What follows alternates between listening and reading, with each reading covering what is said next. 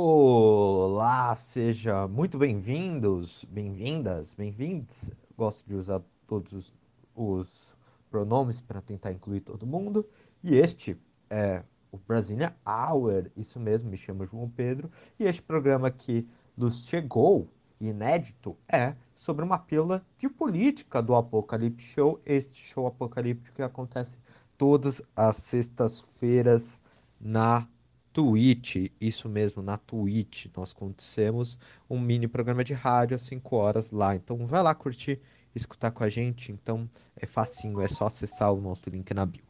Bom, e hoje, para você conseguir conversar um pouco com aquela sua tia que acredita em teoria das conspirações, que existe um, um como que se fala, um sistema por um status quo, não sei como eles falam lá, um establishment, isso, qual, que acredita num establishment por trás de toda a política mundial, o globalismo, tudo isso, esse programa serve para te elucidar, para você conseguir conversar com ela. Ou também para você escutar alguma opinião sobre o governo e sobre tudo de política que está acontecendo no mundo. Hoje, irei conversar com vocês sobre o papel da imprensa na democracia, porque ontem tivemos um episódio muito triste de um ataque do presidente Bolsonaro a uma pessoa da imprensa. Eu acho que é importante a gente elucidar o papel da imprensa sobre a democracia brasileira e como esses ataques são de cunho muito triste para o fortalecimento das nossas instituições. É isso. Logo depois da vinheta, bora pro Brazilian Hour.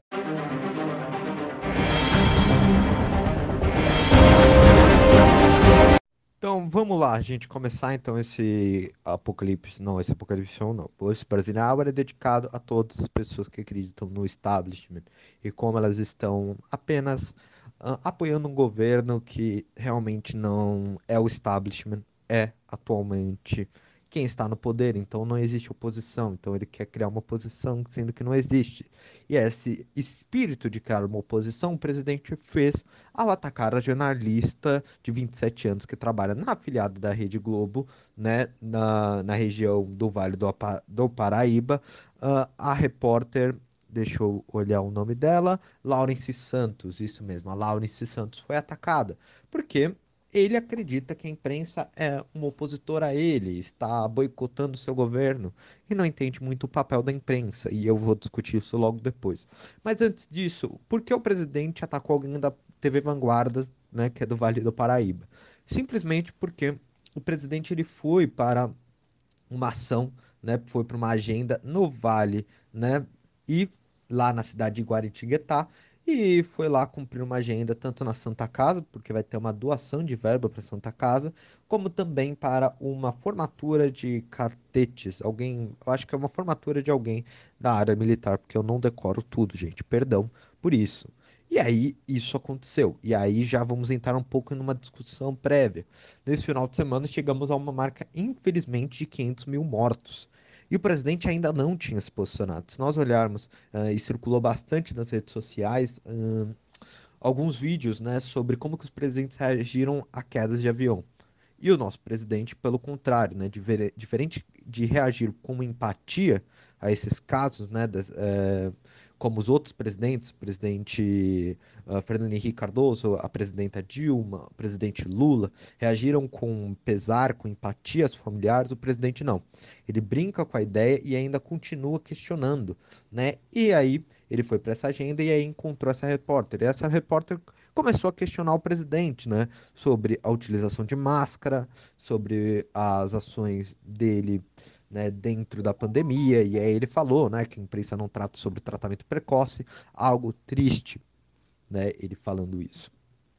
Né, e falou sobre que a imprensa não co cobre, que ele teve ações, uh, falando sobre a máscara, começou a xingar e xingou a TV Globo, agiu de uma maneira super agressiva com a repórter, e a repórter que foi até, eu acho que sangue frio, porque eu não teria o sangue frio que ela teve. Então, parabéns para essa repórter, porque a Lawrence foi muito bem nesse, nesse quesito, né?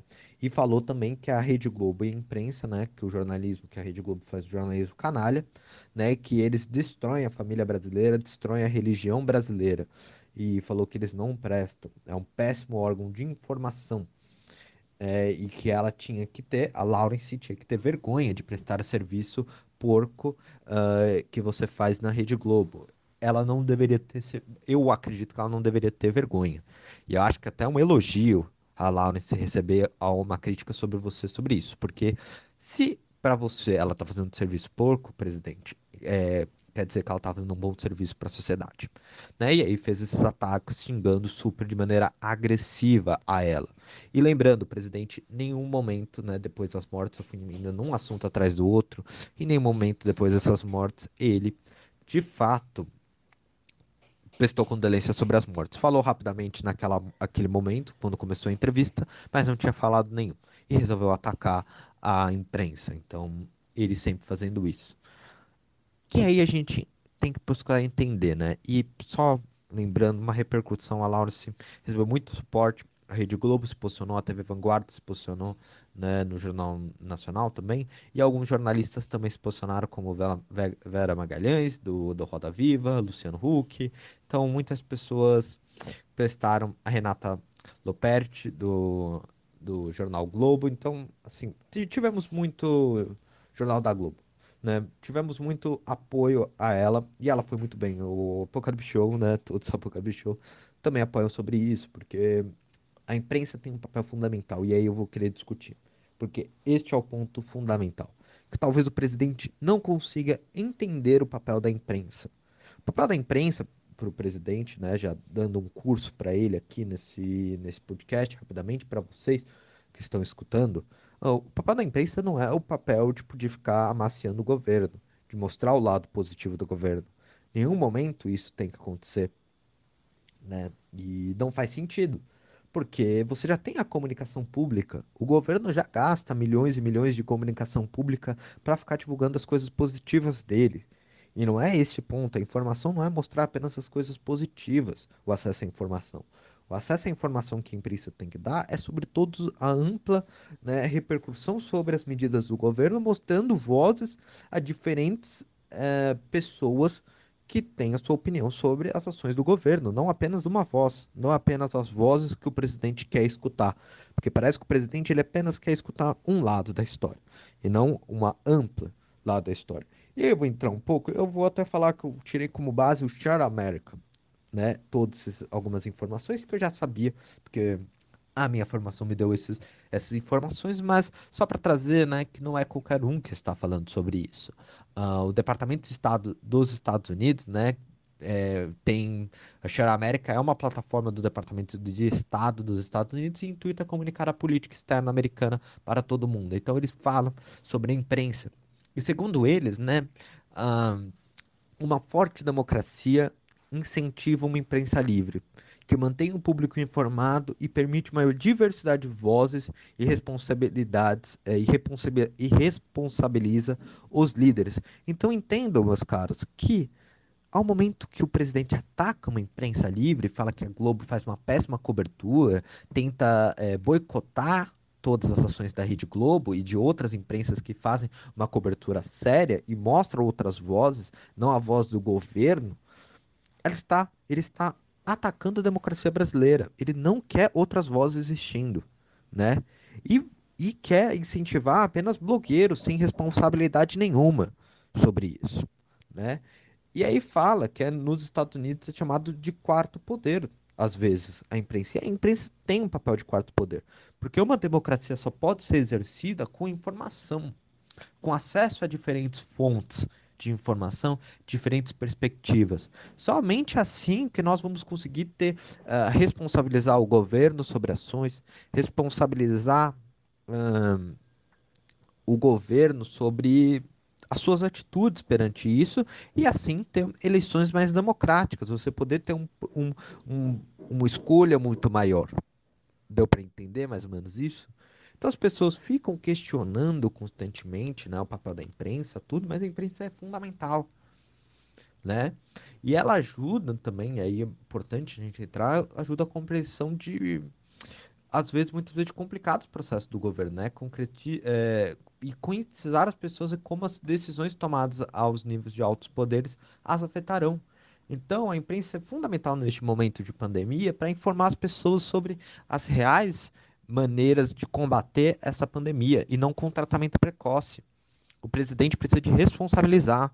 Quando ele fala de tratamento precoce, que, qual é o dado que mostra que o tratamento precoce é, é efetivo? Teve alguma revista científica renomada no mundo que foi lá para Chapecó e falou: é válido isso? Nenhum momento. A única maneira de combater a doença que nós estamos enfrentando no Brasil é com vacina. E isso demonstra. O tratamento precoce levou 500 mil mortos. Não levou a gente a resolver. Se fosse efetiva sua política, a gente teria evitado mortes. Por que em outros países do mundo, com uma população tão similar com a nossa, tivemos menos mortes? Então não faz sentido. Entendeu? E, gente, tá aparecendo um canal, um, um carro, espero que não esteja chegando para vocês esse carro de venda e uma obra aqui do meu lado, tá bom? Então, entendam. E isso é muito importante. A imprensa ela não é a vilã do governo. A imprensa ela tem o seu papel, o seu papel de supervisão, supervisão de atos, de ações, até expondo corrupções e medidas do governo. E quando esse presidente ataca isso, ele vai contra esse princípio. Quando ele ataca uma jornalista e faz ataques constantes a jornalistas, principalmente jornalistas mulheres, ele não está agindo de maneira como um presidente deve agir né? E como ele vem demonstrando isso nas últimas semanas. No último sábado e último domingo, não agiu como o presidente deveria agir, lamentando as mortes. E sim ficou falando sobre a, a questão do fugitivo número um do Brasil, né? Que está acontecendo no centro-oeste do Brasil, que eu esqueci o nome dele, gente. Eu esqueço nomes constantemente, tá bom? Então, é isso. E não sou eu falando, até a imprensa e o Estado, né? O Estado americano está falando isso, né? O Departamento de Estado dos Estados Unidos, a plataforma, está falando isso, trazendo até um ex-juiz da Suprema Corte, William Burns, que faz que o debate as questões públicas é desinibido, robusto e amplo.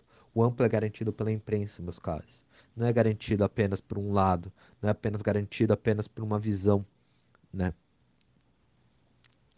Então entendo, quando vocês atacam a imprensa ou querem diminuir o papel da imprensa, nós estamos atacando a nossa democracia.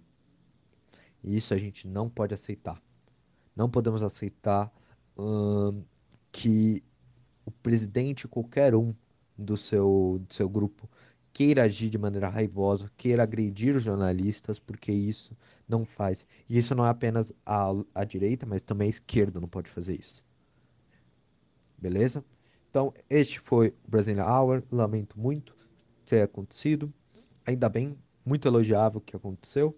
A Laurence, tomara que ela consiga prosseguir, né? E vai prosseguir sua carreira sempre muito firme, a Laurence Santos, né?